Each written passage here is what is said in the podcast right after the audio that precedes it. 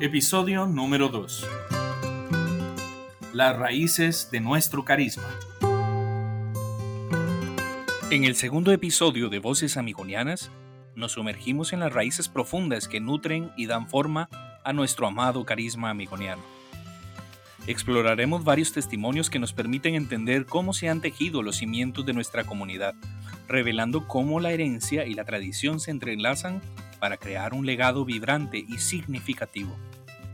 Escucharás relatos conmovedores de aquellos que han dedicado sus vidas a vivir y transmitir los valores fundamentales que nos unen como familia amigoniana. Descubre cómo las raíces de nuestro carisma amigoniano se extienden más allá de las palabras, arraigándose en la espiritualidad, el servicio y la devoción a los demás. A través de estas historias entendemos cómo el pasado moldea nuestro presente y guía nuestro futuro. Tenemos un invitado súper especial con nosotros. Lo voy a presentar así a grandes rasgos. Padre Juan Antonio Vives Aguilella. Religioso terciario capuchino desde 1966, sacerdote desde 1973 es licenciado en Sagrada Escritura, doctor en Teología Espiritual y doctor honoris causa en Pedagogía, además de haber preparado en colaboración la primera edición de las obras completas del padre Luis Amigó. Ha publicado un total de 39 libros, nada más y nada menos, entre los que se destaca Testigos del Amor de Cristo, que fue su tesis doctoral sobre espiritualidad amigoniana. En sus escritos, incluyendo en ellos los numerosos artículos publicados en revistas y varias conferencias, han, han cautivado de verdad y cultivado también el tema teológico, especialmente en lo relativo a la espiritualidad y el tema histórico. Entonces, Padre, bienvenido a este pequeño espacio en el que vamos a tener una conversación sobre las raíces de nuestro carisma, de nuestra congregación. Padre, ¿Cómo le va? Cuénteme cómo le va, cómo ha estado. Bastante bien, bastante bien, Efraín de Jesús.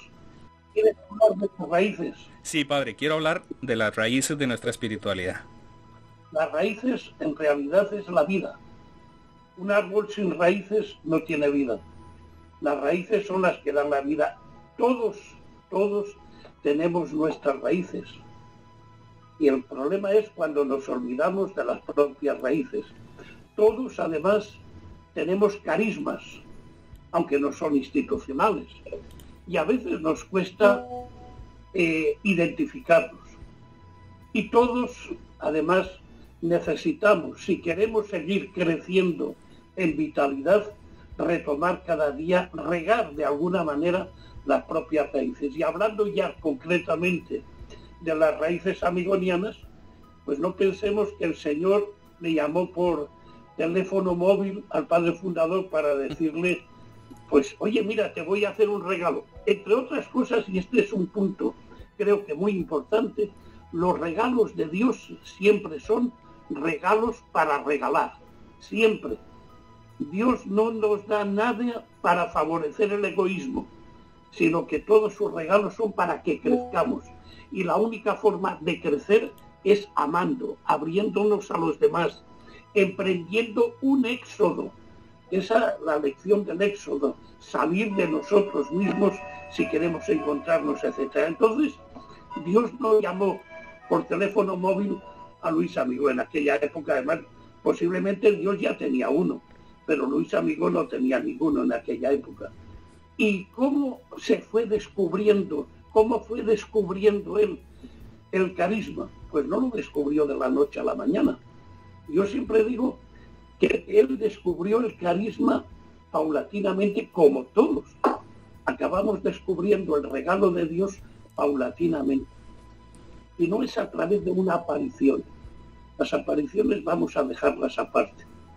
Dios nos habla constantemente al interior y solo quien escucha su interior pues va descubriendo. Por ejemplo, el padre Luis empezó a sentir sensibilidad en definitiva, tu carisma se distingue fundamentalmente por la misericordia y la compasión.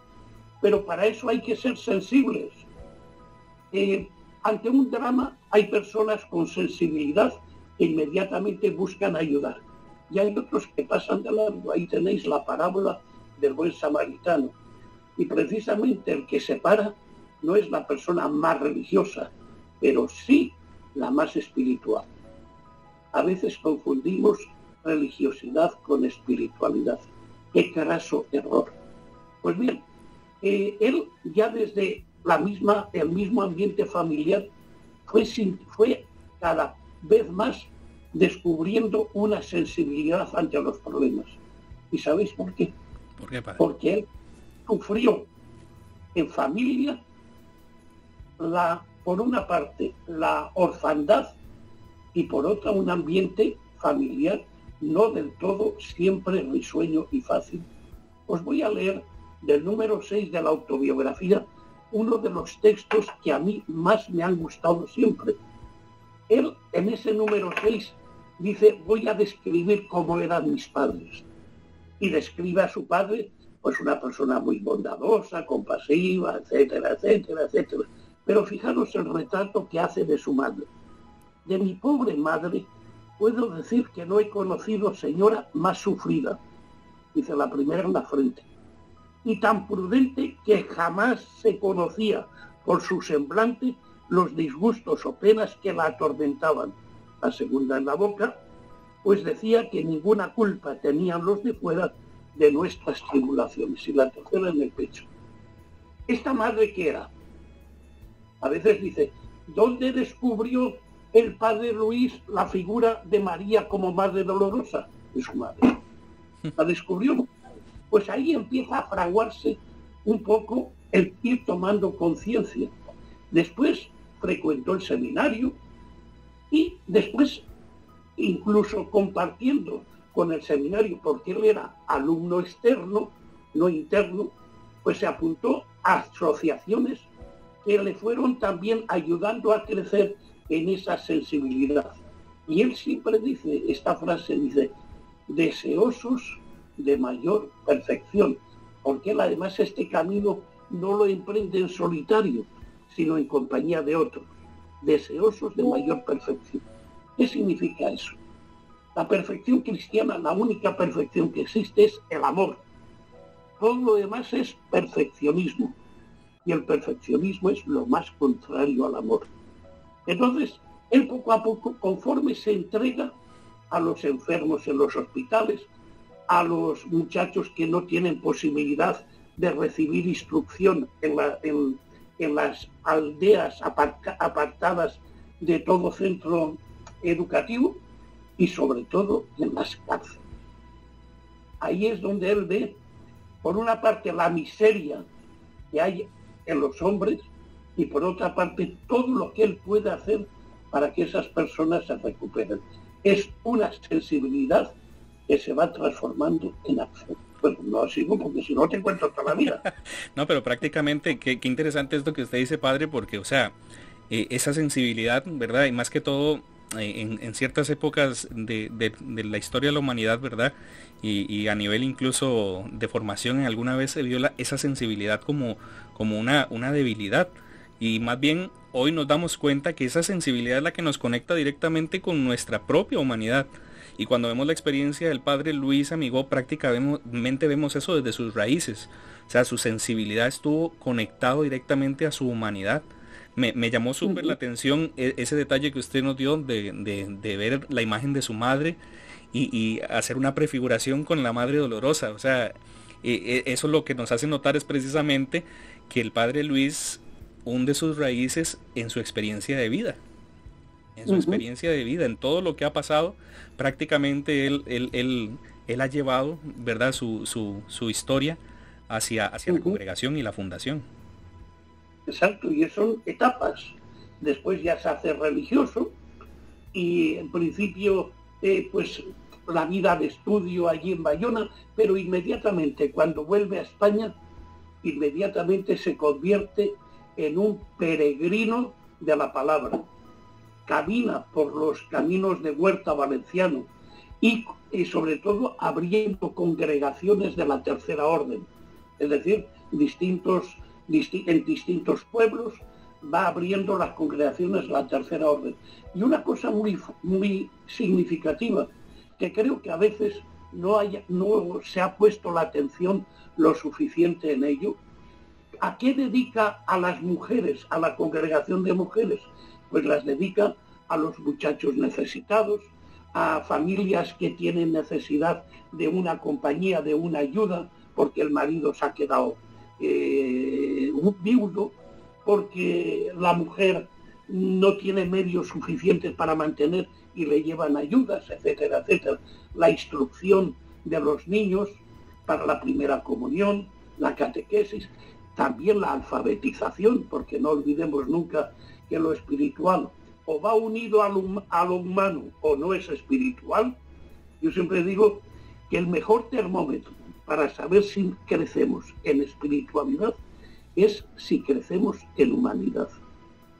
El que no crece en humanidad, por muchos Padres Nuestros y Ave Marías, y que rece y por mucho que se fustigue, no es espiritual, no es espiritual. Pues bien, él a, a los hombres a qué los dedica?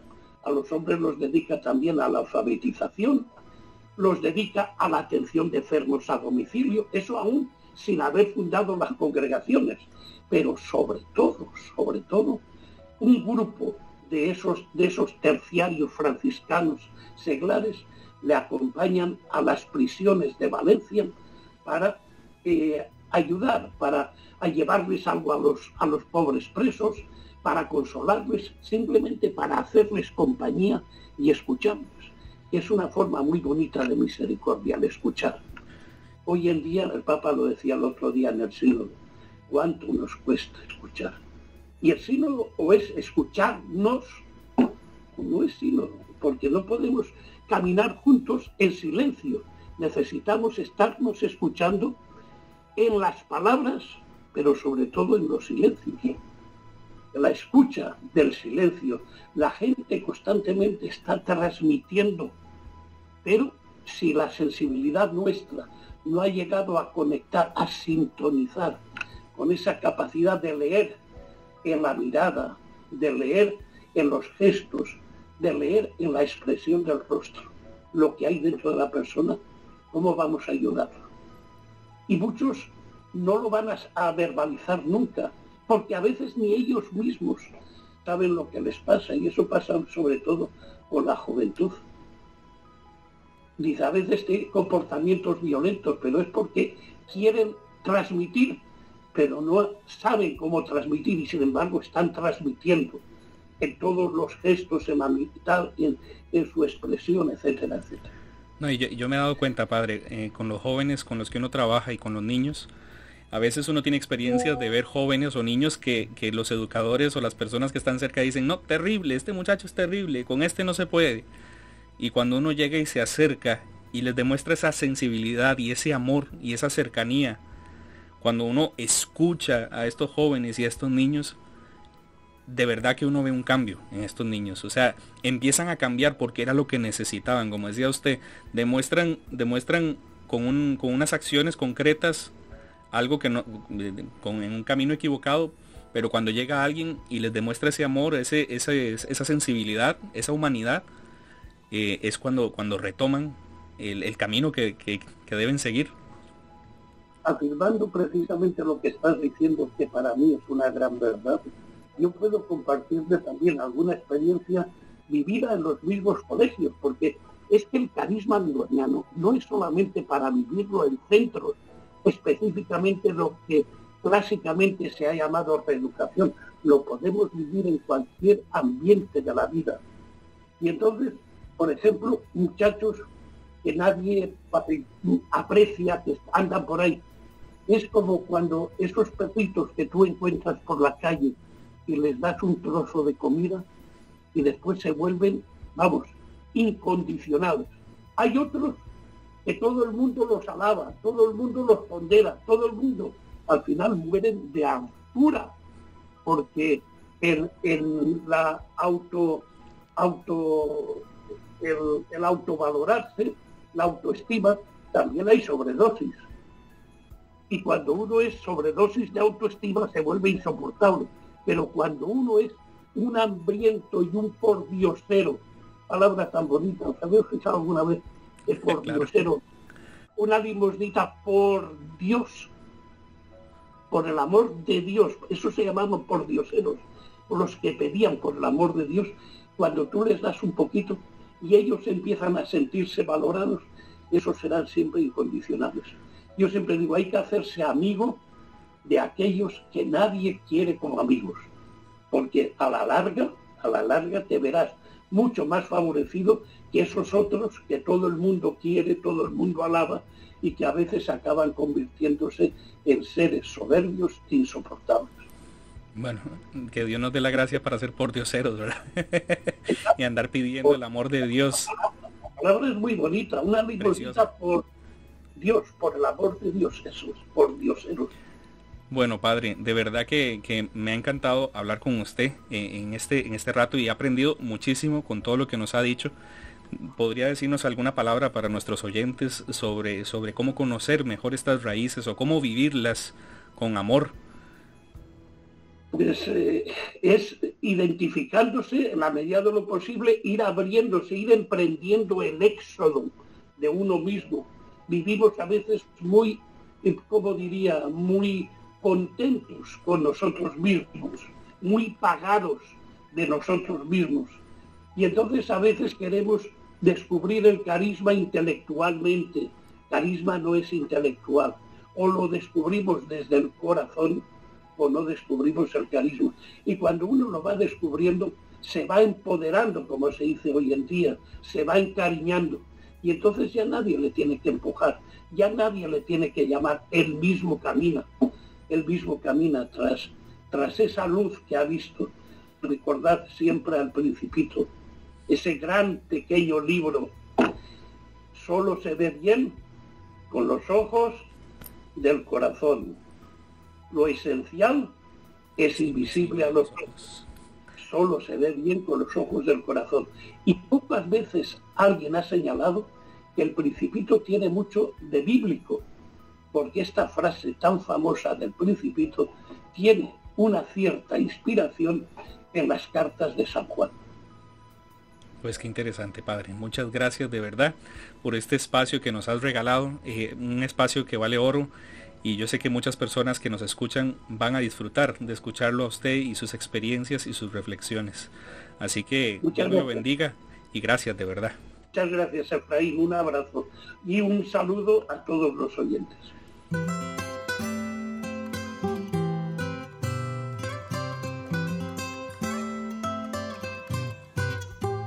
Podcast Voces Amigonianas. Un espacio de los religiosos terciarios capuchinos amigonianos. Únete a la conversación y hagamos juntos que nuestras voces se escuchen.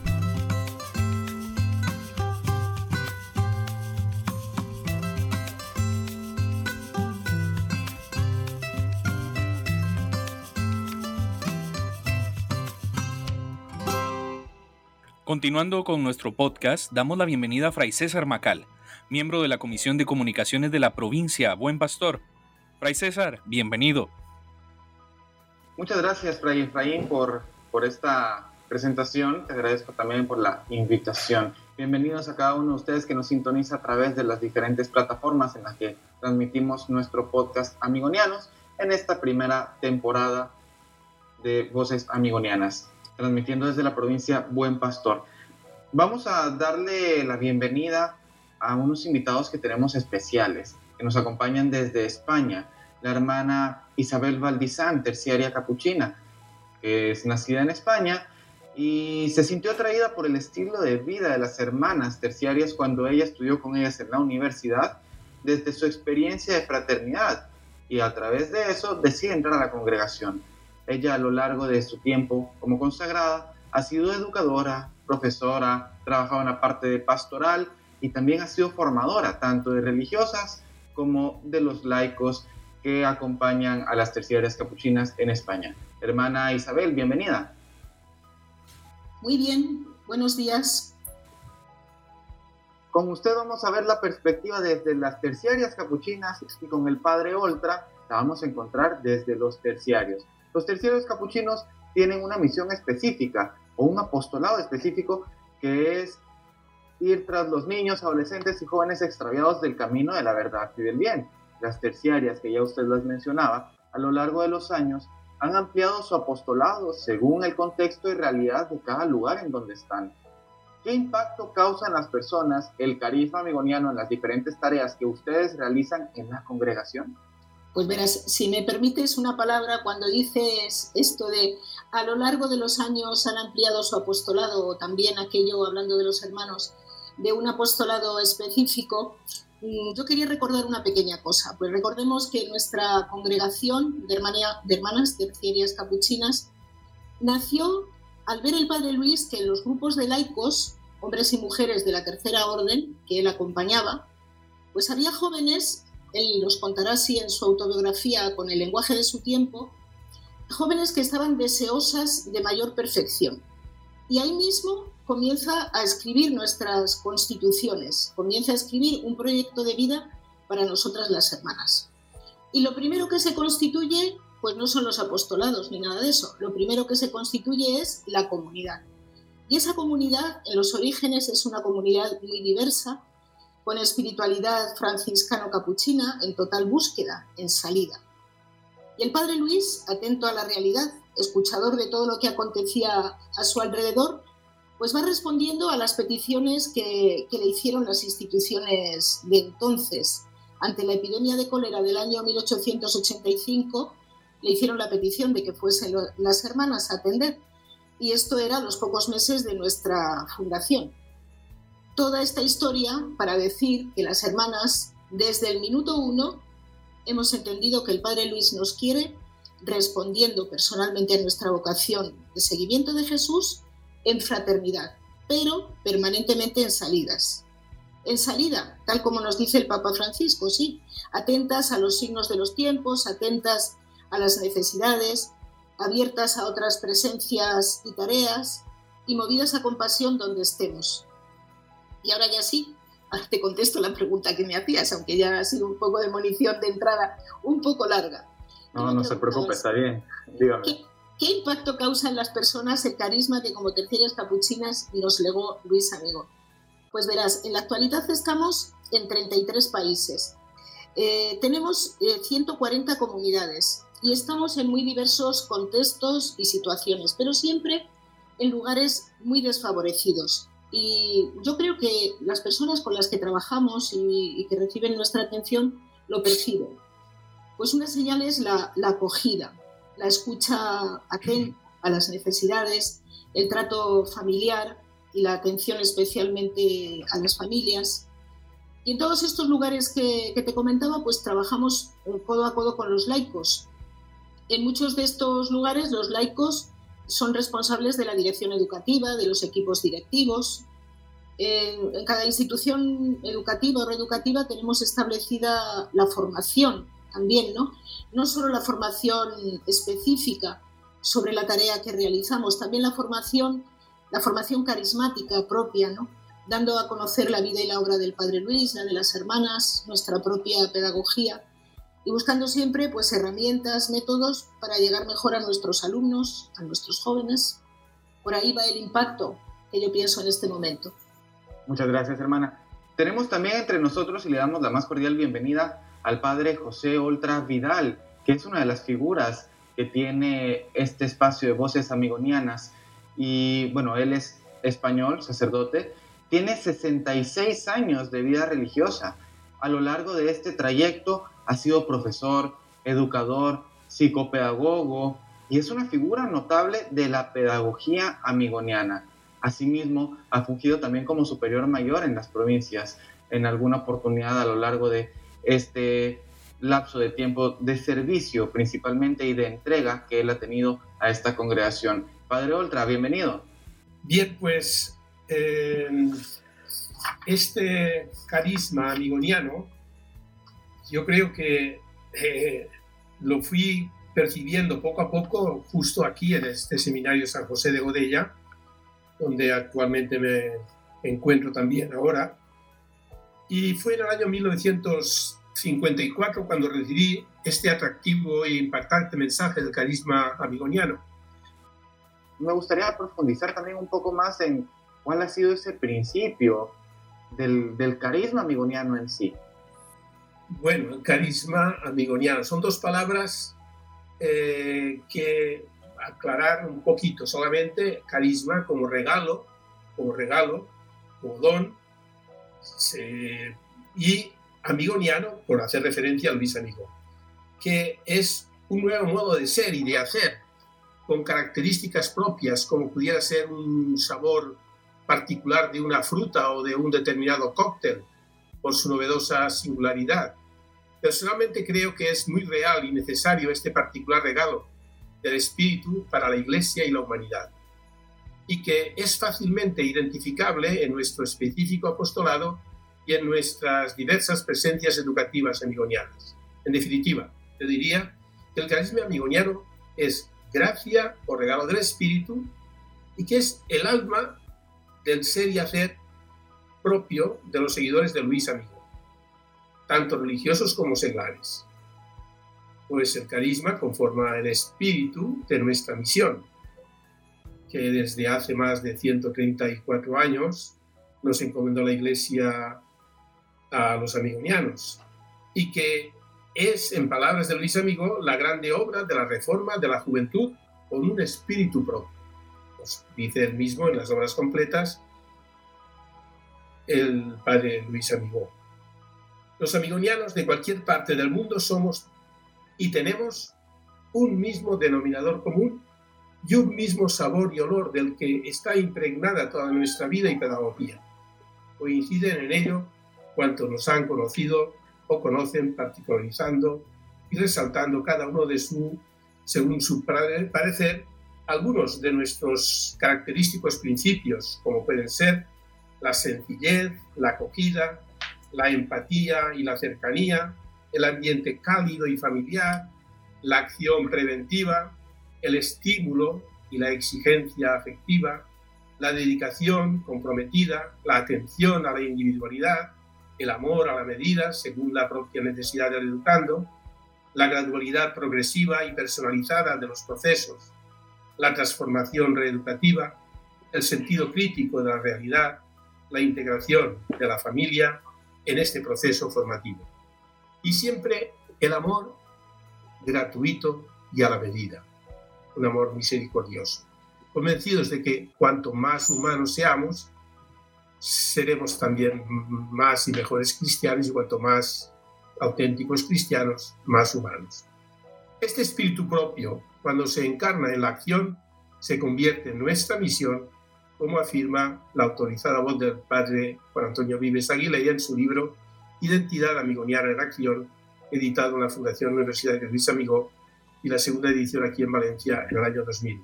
Padre, muchas gracias. Y todo esto que usted nos resalta es importante para cada uno de nosotros, para cada uno de ustedes, estimados oyentes que nos sintonizan en este podcast. Y vamos a resaltar un poco lo que decía el Padre. Y hermana Isabel, con usted voy luego. El Padre nos habla sobre la sencillez, sobre la acogida, el ambiente cálido y familiar, amor a la medida. Y nuevamente se resalta la integración a la familia. Y qué mejor concepto de familia el modelo que el padre Luis Amigo dejó en ustedes, las religiosas terciarias capuchinas. Entonces, le quiero preguntar, para que nuestros oyentes conozcan un poco más, ¿puede por favor explicarnos el modelo de la Sagrada Familia que les dejó a ustedes el padre Luis Amigo y qué representa en la actualidad para la misión que ustedes realizan? Pues yo creo que primeramente mm, ha de representar la, vivencia personal y fraterna de, este modelo que, desde el punto de vista acabo de, describir. Y en nuestras tareas apostólicas, pues ha de ser el, desarrollo y la puesta en práctica de todas las herramientas humanas y educativas que, este modelo nos, nos, está sugiriendo. Y en la imagen, los que la habéis podido ver en vivo y en directo, pues la recordaréis, están, están todos, María, José y el niño están todos en pie. Es una imagen, mm, a mí me gusta decir una imagen en acción. Y es una imagen en la que todos están, eh, María y José están en actitud de seguir a Jesús. Y de seguir a Jesús que se mantiene abrazado a la cruz, pero está abriendo camino, un paso más adelante de José y, y María. Y todo esto nos está sugiriendo desde nuestras raíces muchísimas cosas, nos invita a buscar caminos nuevos en cuanto a las formas de llevarlo a cabo, pero siempre con estos elementos vivos y adaptados al momento. Ahora, quiero preguntarles a ambos, cada uno evidentemente desde su realidad, tanto en las terciarias con la hermana Isabel y los terciarios con el padre José, ¿cuáles son las figuras y cuál ha sido su influencia en el desarrollo del carisma, tanto en las terciarias como en los terciarios? Y respondiendo a su pregunta, como ya vimos desde el inicio de esta entrevista, en primer lugar, yo resaltaría la, figura de nuestro fundador, el venerable padre Luis Amigo y Ferrer. Le siguen nuestros beatos mártires amigonianos, que entregaron sus vidas a Cristo por la causa amigoniana, y todos los demás religiosos y educadores seglares que nos han precedido o siguen hoy con su ejemplar desempeño educativo, gastando sus vidas en esta misión. Eh, como ya cité antes, en el libro de la pedagogía amigoniana del padre Juan Antonio Vives, editado en Valencia de 2020, nos señala un largo elenco de pedagogos amigonianos con sus nombres propios, más significativos desde los orígenes de nuestra congregación hasta nuestros días. Pero particularmente, por resaltar, yo resaltaría al padre Domingo María de Alboraya, porque creo que vivió plenamente identificado con el sueño de Luis Amigó, dirigiendo la Escuela de Reforma Paternal de Santa Rita, e influyó para que también otros religiosos amigonianos participaran en las visitas de estudio por otros centros de reforma de Europa, siendo todos ellos los pioneros del carisma amigoniano en los inicios de nuestra congregación. Nuestra misión, pues, se va, como vemos, eh, agrandando, pero con personas muy significativas. Después, eh, recuerdo también, y que es muy digno de, tener en consideración, estando servidor del gobierno general con el padre Fidenciano González Pérez, desde la Curia General se proyectó y se realizó la colección de textos pedagógicos de autores amigonianos, todos ellos muy significativos en toda la historia de la pedagogía amigoniana, y otros muchos religiosos que nos marcaron el camino a seguir. Con algunos de ellos pude convivir y fueron mis maestros, incluyendo también a nuestros superiores mayores o directores de centros, así como otros muchos igualmente mm, sin ser nombrados con nombres y apellidos, pero tanto mm, religiosos como seglares, educadores anónimos que pasaron y también hoy pasan toda su vida entregándose a la educación de nuestros jóvenes con problemas. Así, como el generoso y vocacionado personal de servicio que nos acompañó y siempre y nos acompaña hoy en día, y muchos y excelentes asesores científicos de los que cuenta todavía hoy la congregación que le están asesorando en todas esta el desarrollo de nuestra pedagogía. Hermana Isabel, por favor. Bueno, yo he entendido cuando me hacías esta pregunta, entiendo que, mm, que me preguntas eh, por, por hermanas que han sido figuras notables a, lo largo de, la historia. Así es, son casi, bueno, son más de 130 años. Eso es. Entonces, cuando, cuando escuchaba yo esta, esta pregunta, eh, curiosamente venían a mi memoria algunos, algunos párrafos de nuestras primeras constituciones.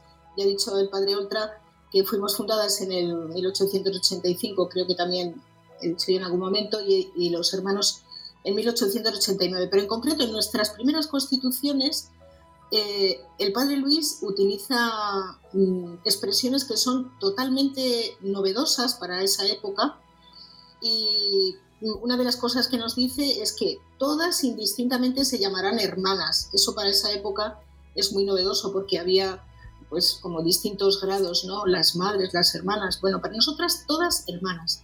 Y continúa en esas primeras constituciones, eh, en esto quería yo pararme, hablando de los oficios que podríamos desempeñar las hermanas. Y él llama la atención y dice, todos los oficios son igual de dignos. Eh, lo mismo una hermana que está en la cocina, la que está en la portería, como la que a lo mejor está trabajando como profesora en una cátedra. Y mm, resonaba todo esto cuando me decías lo de figuras notables pero a mí se me ocurría imaginar nuestra, nuestra congregación, nuestras congregaciones, igualmente los laicos también, ¿no? Pero en concreto nuestra congregación de hermanas terciarias capuchinas, como un, como un gran mosaico que vamos construyendo así cada día desde entonces, desde esa época, así tesela a tesela, pieza a pieza. Y el mosaico se construye con todas las piezas, no sobra ninguna. Bien, es verdad, todas son importantes, aunque ciertamente hay piezas que resaltan más que otras. Y en este sentido, pues mm, yo no pensaba mm, expresar ningún nombre y apellido concreto, sino me gustaría destacar algunos grupos de hermanas que para todas nosotras han sido pues un auténtico testimonio. Por ejemplo, destacaría pues hermanas de, de, la primera hora, de la primera hora de nuestra fundación, que han entregado su vida sin condiciones, como decía en algún momento, pues movidas a compasión. Entrega de la vida mm, hasta la muerte.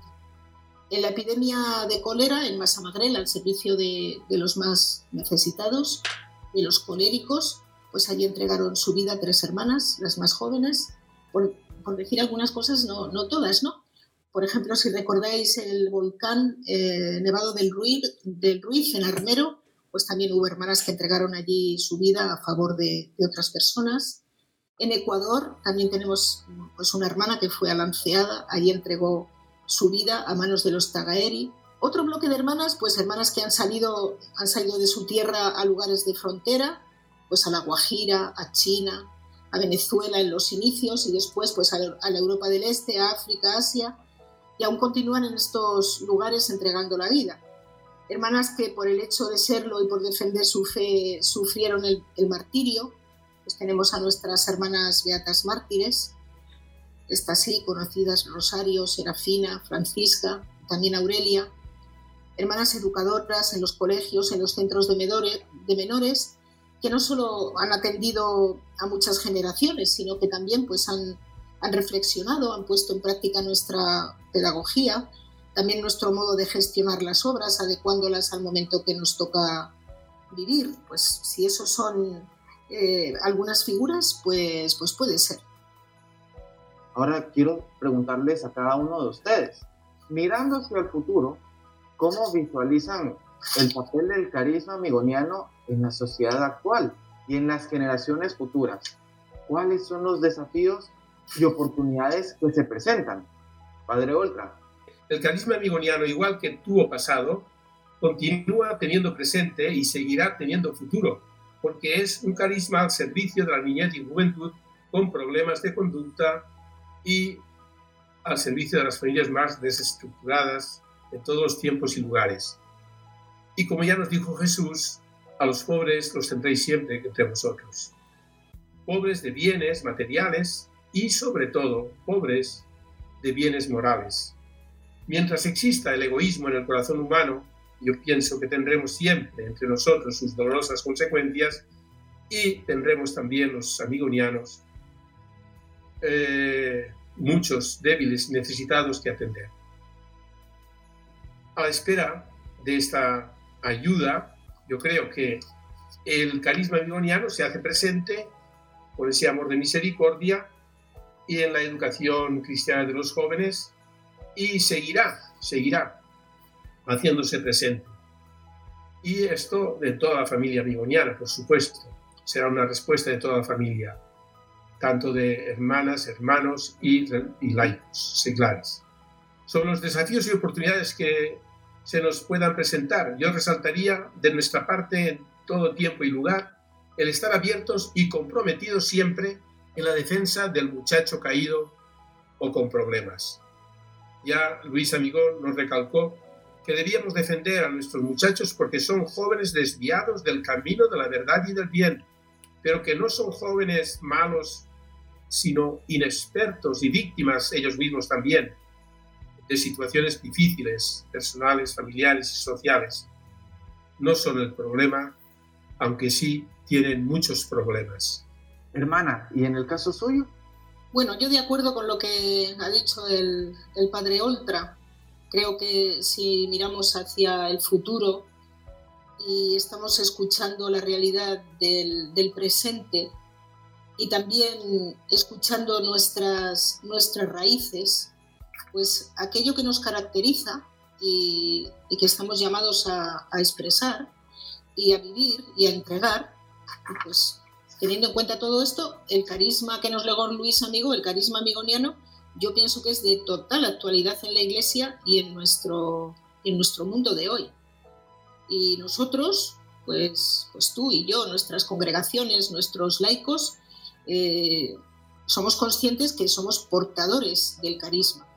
Y a nosotros se nos está pidiendo, eh, además de todas esas acciones que ha dicho el, padre Oltra, se nos está pidiendo por delante mm, autenticidad de vida, se nos está pidiendo comunión fraterna, eh, también se nos pide búsqueda de, nuevos caminos en igualdad, en minoridad, en participación, en diálogo, en discernimiento, en sinodalidad, que hemos celebrado todos estos días esa palabra por, derecha y por izquierda. Se nos piden mm, ojos y oídos bien abiertos para escuchar las necesidades del momento histórico concreto que nos toca vivir. También se nos piden búsquedas de, de nuevas plataformas que seguramente las tiene que haber para continuar lo que el Padre Luis nos, nos encomendó. Eh, se nos pide entrega a los más desfavorecidos y buscarlos allá donde, donde están. Y estos, estos desafíos se nos presentan a, todos, cada uno a nuestra manera. Se nos presentan a las hermanas, a los hermanos, a los laicos. Y yo creo que es importante el, poderlos afrontar eh, sentados en la misma mesa, y sentados en escucha mutua y aportando cada uno desde nuestras características propias, que creo que son diversas y que son riqueza para toda la familia, pues cada uno desde nuestras características propias, eh, enriquecernos, enriquecernos a todos precisamente para enriquecer a quien más lo necesita. Eh, creo que era Doralice que decía el otro día en alguna otra sesión aquello de, creo que lo entendía así, de ponernos de ponernos metas, hemos de ponernos metas a corto plazo, a mediano plazo, a largo plazo. Y añadir algo más o menos así. Es un camino largo y nos tenemos que preguntar qué equipaje llevamos cada uno, qué equipaje llevamos las hermanas, los hermanos, los laicos y a dónde nos dirigimos. Por eso la importancia, yo creo que lo estamos haciendo, pero aún tendríamos que hacer más, de, como digo, de sentarnos a la misma mesa para poder vivirlo todo esto en comunión fraterna y buscar plataformas que, digan al hombre de hoy. ¿eh? Excelente, hermana. De verdad que muchas gracias por, por todos estos aportes. Igual, Padre Oltra, infinitas gracias. Ahora, Padre, la hermana acaba de mencionar algo, que somos portadores del carisma en la iglesia. Yo le quiero escuchar la opinión sobre esto mismo. El carisma amigoniano está enraizado en la tradición cristiana en términos de espiritualidad. ¿Cómo se integra la fe y la espiritualidad en la vida de quienes siguen este carisma? Yo creo que la espiritualidad eh, es el, el alma de, del que da vida a nuestro carisma. Ciertamente el espíritu es el motor que da vida al ser humano y a la vez el espíritu es el que configura toda nuestra persona. Luis Amigo entendió claramente que el espíritu propio era el alma de nuestro trabajo pedagógico con el sentido del compromiso cristiano que nos dio él mismo como un verdadero amor misericordioso y encarnado al servicio de nuestros muchachos y de sus familias, para que pudiera llegar a ser también para ellos eficazmente redentora nuestra acción pedagógica por vía del corazón. Luis Amigo nos pide a todos los educadores amigonianos, religiosos o seglares, un espíritu fuerte y dispuesto para ayudar a los alumnos y desde un concepto humano cristiano de la vida, actuar desde el amor a Dios y al prójimo, unidos siempre estas dos dimensiones de amor en una única realidad que es el amor de Dios, como rayos emanados de una misma luz o como flores de un mismo tallo, nos diría Luis Amigo. En estos tiempos de constante cambio se produce la invitación a innovar el carisma, pero muchas personas creen que lo que se debe hacer es volver a las raíces. ¿Cómo sugiere usted en acciones concretas una dualidad entre volver a las bases y al mismo tiempo volverlas atractivas e innovadoras? ¿Cree que sea necesario hacerlo? Bueno, yo creo que no está reñido el volver a, las raíces y, la innovación. Eh, creo que no se puede separar esto de, volver a las raíces sin más con la invitación a innovar. Porque, ¿Y por qué pienso esto? Porque yo creo que la, innovación, en, nuestro caso, eh, ha de estar siempre sustentada en la esencia de nuestras raíces. A mí esto me parece muy, muy importante. Eh, pero bueno, la pregunta que me haces yo destacaría varias, varias cosas, eh, sabiendo que, hay que tener en cuenta las raíces y, la innovación. Dejarnos enamorar, atrevernos. Y por fin, ¿qué sería? Usar un lenguaje que todos puedan entender. Y es el lenguaje de la misericordia y de la compasión, que lo he repetido con otras palabras mm, más académicas, les ha repetido el padre Oltra el lenguaje de la misericordia y de la compasión en todas nuestras obras, eh, que es un lenguaje humanizador. ¿Y con qué acciones? Pues yo sigo haciendo referencia a esta primera sesión de presentación que hacíais el otro día porque me encantó toda esa conversación y creo que se le puede sacar muchísimo, muchísimo jugo para las personas que nos puedan estar escuchando. Pues yo les invito a que retrocedan en esto de voces amigonianas y vayan desde el inicio a ver lo que se decía ahí. Pero voy a destacar algunas que me parecen importantes y que las tomo como mías. Yo creo que una de las cosas importantes es, es continuar insistiendo en la formación de las diferentes generaciones. Es una manera de innovar, ¿no? Continuar insistiendo en la formación de zagales, de juban, de laicos, también en, en nuestra formación de las hermanas, de los hermanos, eh, otra cosa importantísima me parece seguir convocando a los jóvenes, sensibilizando, eh, sensibilizando para que continúen participando en, acciones sociales que, podamos programar, decía nuestra hermana Sandra allí desde Colombia, ¿no? Utilizando recursos digitales como este, por ejemplo, o espacios para llegar a los más jóvenes. Me parece muy importante. Y luego, otra cosa que, que también nos ayudaría muchísimo a la innovación es abrir espacios para escucharnos todos, lo que decía en la pregunta anterior, ¿no? Escucharnos todos, sentarnos a la misma mesa, abrir esos espacios y escucharnos, y escuchar lo que nos dice el Señor, lo que nos dice la realidad y lo que nosotros entre nosotros podemos escuchar y a la vez, pues en esa reflexión, ir creando, como digo, pues formas nuevas, plataformas nuevas de llegar a quien más pueda necesitar. Muchas gracias, hermana, por sus aportes, por su tiempo, por querer compartir con cada uno de nosotros y de ustedes, queridos oyentes. Y Padre Oltra, de igual manera, para finalizar con usted, me gustaría preguntarle o pedirle más que todo una historia, una experiencia personal que ilustre el impacto transformador del carisma amigoniano en la vida de las personas. Mm, bien, yo veo que son más que uno, serían, no sé, eh, es tan difícil el sintetizar, pero experiencias vividas, eh, yo destacaría, por ejemplo, recordando aquella madre que daba gracias a Dios y a los amigonianos por haber podido superar el problema de la droga de su hijo, drogadicto, y con él también haber logrado la unidad de toda su familia que estaba destruida o aquel otro joven sicario que me decía cómo para él no tenía valor la vida, ni la de los demás, ni la suya propia, que solo tenían precio. Por eso sabía que también a él probablemente lo podrían matar.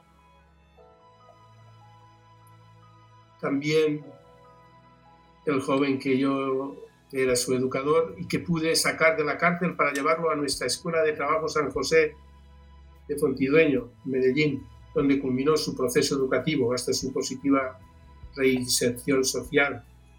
O aquel otro a quien acompañaba siendo voluntario en la cárcel de jóvenes de Roma, quien me decía que había experimentado claramente que la droga era el mismo demonio.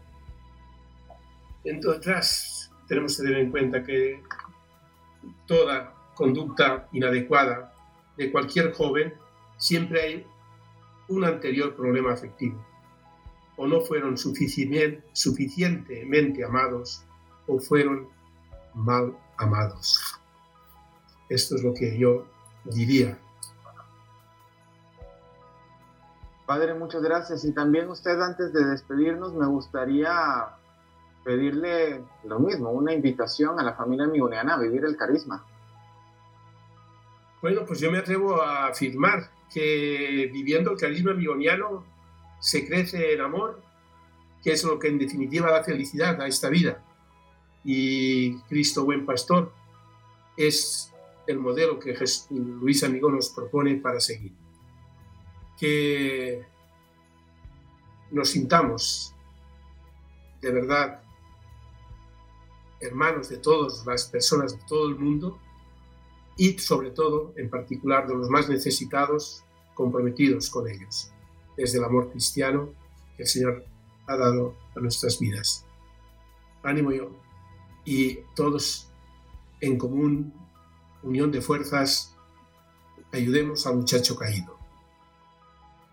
El muchacho caído, experiencias fuertes que nos dejan nuestro carisma, pero que estamos dispuestos a poder entregarnos, a dar la vida, no importando los, los riesgos, los retos, los despeñaderos a los que nos vayamos a enfrentar para poder ir tras esta oveja perdida. Estas experiencias fuertes nos hablan de un mensaje de misericordia y de compasión. Y lo más importante es que nos tienen que hacer enamorarnos de este apostolado que el Padre Luis Amigo nos ha dejado y que es la razón por la que Jesús Buen Pastor nos ha invitado a esta familia amigoniana. Quiero, a nombre de la provincia Buen Pastor y de la Comisión General de Comunicaciones, también del Padre Pedro, como encargado de esta comisión, agradecer al Padre Juan Antonio Vives, al Padre José Oltra, a la hermana Isabel Valguizán y a nuestra también hermana en Cristo, Rosaster Díaz Páez, quienes nos han acompañado y honrado con su presencia y que a cada uno de ustedes, estimados oyentes, les ha dado una luz sobre el carisma amigoniano. Asimismo, quiero aprovechar para invitarlos para que este 17 de diciembre nos puedan acompañar en el lanzamiento del tercer capítulo o tercer episodio de esta primera temporada, que será Espiritualidad Amigoniana, donde contaremos también con personas notables que han influido en el carisma amigoniano a lo largo de esta trayectoria y que tienen mucho por compartir con ustedes. Así que que Dios los bendiga, que pasen un bonito día, un feliz mes, paz y bien.